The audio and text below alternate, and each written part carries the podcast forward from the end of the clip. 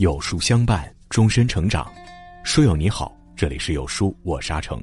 由于微信推送机制的改变，没有星标的账号很容易被错过推送。如果你喜欢有书君的文章，请一定记得为有书君点亮星标，我们永不走散。今天为您分享的文章题目是：治愈一切的良药就这两个字。一起来听。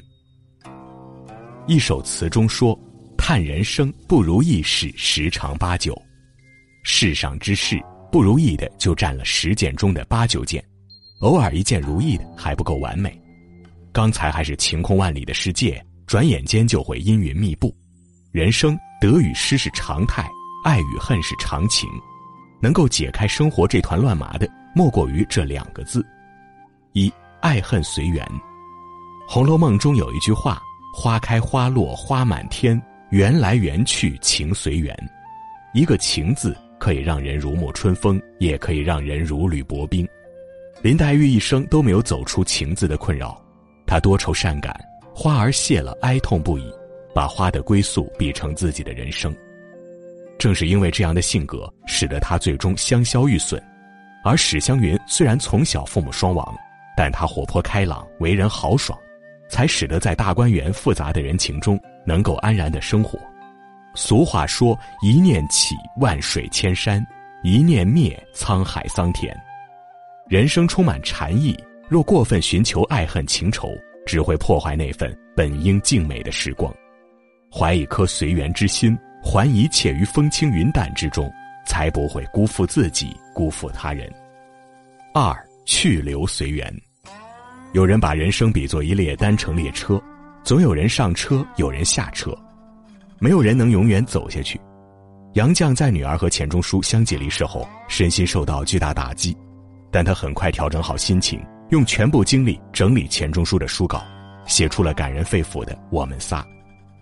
人生的聚散就像天上的云，谁都无法预知下一秒的去留。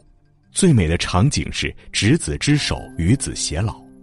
但命运并不总是对我们张开笑脸，有时一转身就会与相爱的人失散于人海。有时一场遇见就用尽了全部的力气，不要悲伤，只要曾经拥有，就是人间值得。人生沧海一粟，时光看不到尽头，聚散随缘，去留随意。无论是谁，都无法按下人生的暂停键。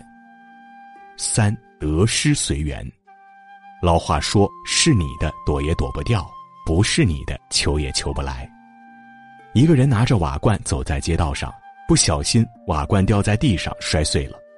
路上行人发出啧啧的叹息声，可他头也不回。有人好奇地问他：“不觉得可惜吗？”他说：“瓦罐已经摔碎了，再可惜也无法挽回。有和无可以转换，得与失本就是事物的两个极点。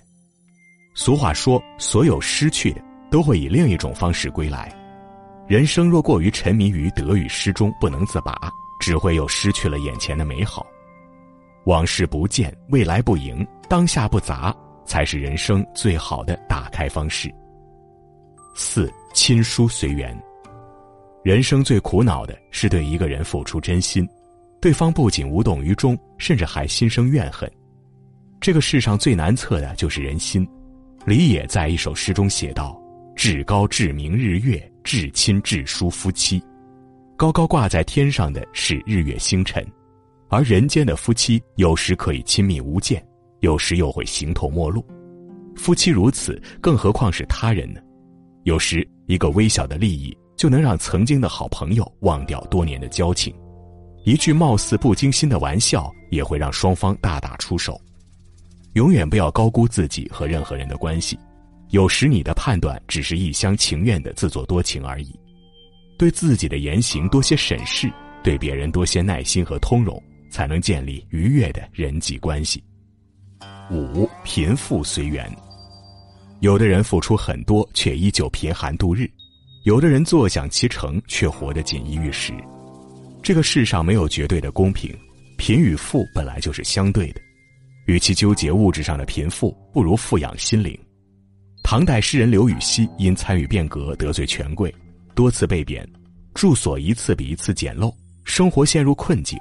最后一次，他被迫搬到只有一床一桌一椅的小草房，但心情丝毫没有受到影响，依旧乐观豁达，写下了著名的《陋室铭》：“斯是陋室，惟吾德馨。”心灵富有才是真正的富有。一个心穷的人，即使物质再富有，也会因想不开而郁郁寡欢。